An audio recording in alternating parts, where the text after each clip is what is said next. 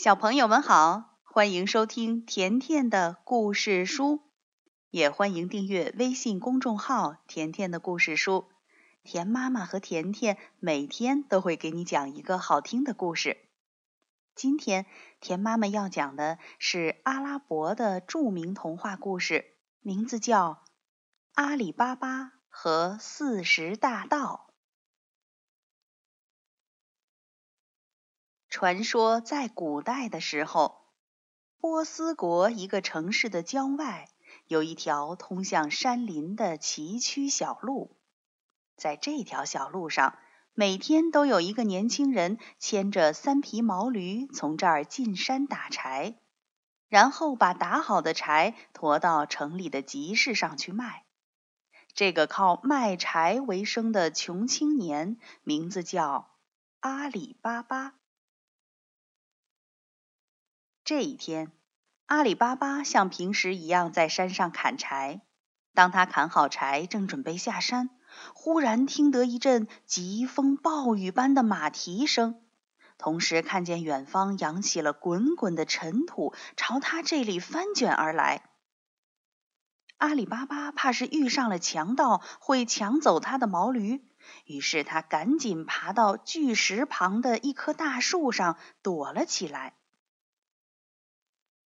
这时候，这帮人马已经跑到了大树旁，在大石头跟前一齐下了马。阿里巴巴透过密密的树叶，看清楚这伙人一共有四十个，全是武装打扮，一看就是拦路强盗。他们从马背上取下一袋袋的东西，显然是刚刚从别的地方抢过来的。只见一个头目模样的人。走到那块大石头跟前，念念有词的说道：“开门吧，芝麻，芝麻！”随着这喊声，巨石中间突然开出了一条宽阔的门路，接着这伙强盗就走了进去，然后洞门就自动关闭了。等这些强盗走后，阿里巴巴爬下树。他学着首领的样子，对着大石头说：“开门吧，芝麻，芝麻！”石头门真的打开了。阿里巴巴小心翼翼的走了进去。原来这是一个巨大的山洞，山洞里堆满了各种各样的金银财宝。阿里巴巴相信。这些财宝肯定是强盗们世世代代掠夺所积累起来的。他太需要钱了，于是他拿了几袋金币回到家里。阿里巴巴从来没见过这么多钱，他根本数不清楚。于是他想，我应该到哥哥高西木那儿去借一只两米的秤来称一称这些金币。阿里巴巴的哥哥名叫高西木，他和弟弟可不一样，他是做买卖的，靠着他奸猾的手段赚了很多钱。高西木的家里还有一位精明能干的女仆，名叫马尔基娜，她把一切事情都安排得井井有条。但是这个高西木十分的贪婪小气，从来不资助自己的亲弟弟。阿里巴巴来到哥哥高西木家去借秤，狡猾的高西木想知道自己的弟弟用秤去量些什么，于是悄悄的在秤下面抹了一点蜜蜡。他想，这样的话，不管阿里巴巴去量什么，总会沾一点在蜜蜡上。果然，当阿里巴巴去还秤的时候，高西木发现秤底下粘的竟然是一枚金币，他吃惊极了。他转身冲出门，来到弟弟家说：“嘿，我的好兄弟，别看你装的这么穷，背地里却在发大财。快点告诉我，你从哪儿弄来这么多钱？”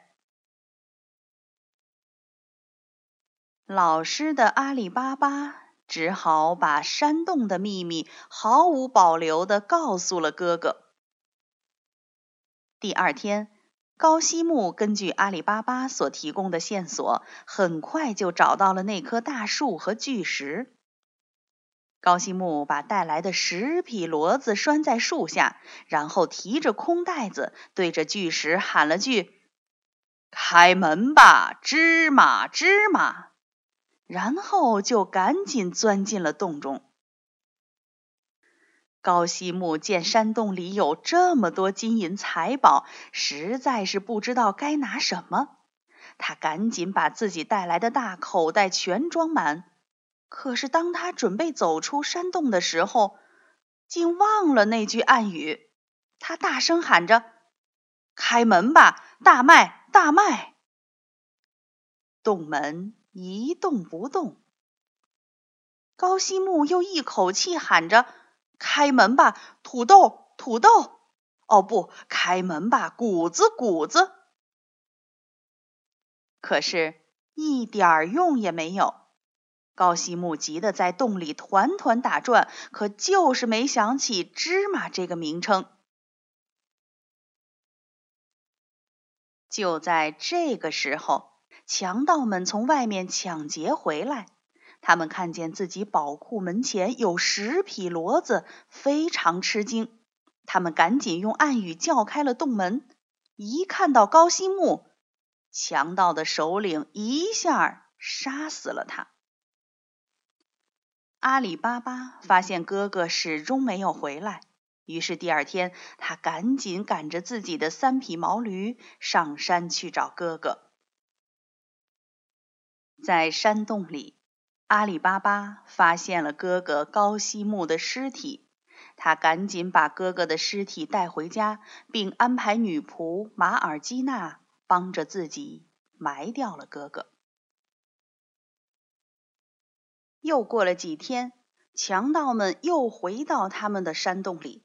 这时，他们发现高西木的尸体不见了，非常吃惊。他们这才知道，原来除了他们杀死的这个人以外，还有人也知道山洞的秘密。强盗首领立刻派了一个强盗去城市里查找那个偷尸体的人。这个强盗来到城市里之后，打听来打听去，终于发现了阿里巴巴的家。他用白色粉笔在阿里巴巴家的大门上画了一个记号。这时，准备外出的女仆马尔基娜突然发现了大门上的记号，她知道大事不妙。于是，聪明的马尔基娜用粉笔在所有邻居的大门上都画了一个同样的记号。第二天，强盗们下山寻找那个记号，却发现，在整条路上所有的大门上都有一个一模一样的记号。强盗首领气恼地回到了山洞里，并把那个报信的强盗给杀死了。这一回，强盗首领打算亲自去找阿里巴巴的家。他装成了一个卖油翁，他还带了三十八瓮油。他来到阿里巴巴家门口，请求阿里巴巴收留他过一夜。善良的阿里巴巴并没有发现这个卖油翁其实是强盗的首领，于是他答应这个卖油翁在自己家里住一夜。还把那三十八瓮油放在了厨房里。晚上，马尔基娜去厨房取油，突然听到油瓮中有人小声的说话，他大吃一惊。再仔细一听，几乎每个瓮里都有人在说话。原来呀，强盗首领安排自己的手下都钻进了油瓮中。他们想趁晚上阿里巴巴熟睡的时候，从油瓮里钻出来杀死阿里巴巴。聪明的马尔基娜一下子就猜到了，他很镇定的烧开了满满一锅油，然后挨着个儿向每个油瓮里浇进去一瓢滚烫的油。这些在油瓮里的强盗们还没明白是怎么回事，就一个个都被烫死了。晚上，当强盗首领来到厨房，准备叫他的三十八个强盗行动时，他才发现他的手下全都被烫死了。强盗首领吓得魂飞魄散，连夜跳墙。逃走了。从此，阿里巴巴就过上了安安稳稳的日子。好了，小朋友，今天的故事就讲到这儿了，明天见吧。